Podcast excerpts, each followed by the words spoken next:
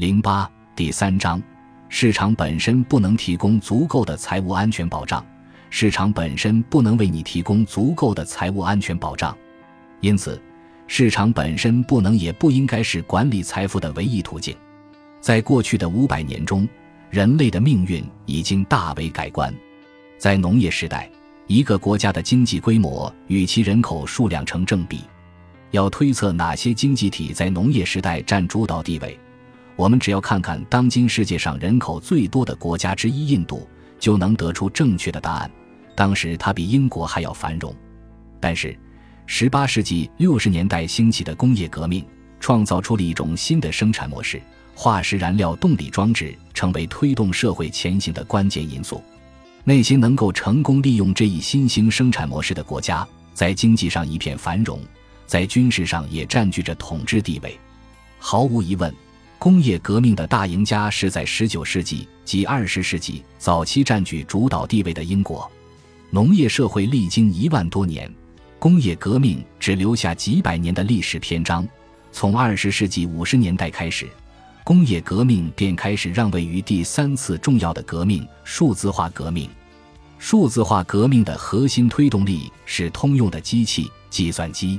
我们都将受到数字化革命的影响，它可以提供令人兴奋的新机遇，也会催生大量新鲜事物，在追求进步的过程中颠覆传统。今天，在相对和平的社会，借助现代医学的帮助，我们中的许多人将活到百岁以上。我们都希望晚年能够过得舒适和幸福，儿孙满堂，衣食无忧。事实上，最近的研究表明。幸福和满足感会随着年龄的增长而增加，这种理想状态是以我们毕生精明的储蓄和投资能力为基础的。这样，在有生之年，我们便不会因穷困潦倒而不得不依赖于他人。这也正是理解人们在有生之年能够从金融市场中获取什么样的理性回报显得极为重要的原因。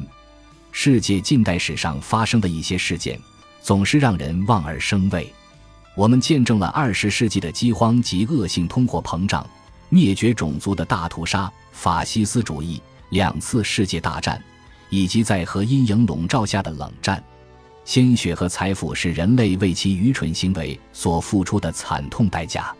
这些令人沮丧的历史时期提醒着我们：不管何时何地，这些风险都将永远存在，而且时刻都有可能发生。不幸的是，风险难以估量。而且常常被投资者们下意识的忽视。毕竟，如果我们花太多的时间关注生命的脆弱，如果我们过于纠结那些经过了数代才建立起来的财富可能在瞬间灰飞烟灭，那么我们中的大多数人都会陷入一种恶性循环的沮丧情绪之中。现实情况是，金融市场会对更为宏观的经济社会和政治环境做出反应。金融市场能够抵御风险，并且确实能够在长时间的不稳定以及非常突然和剧烈的行情中安全着陆。现在的人大概能活到一百岁，想在这样长的时间里从金融市场攫取利润，仅仅依靠预测和纯粹的投机行为是不可能完成的。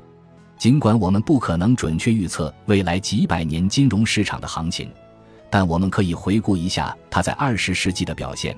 并寻找一些重要的线索。为了寻找这些线索，我们求助于一本可读性非常强的学术书籍《乐观者的胜利》。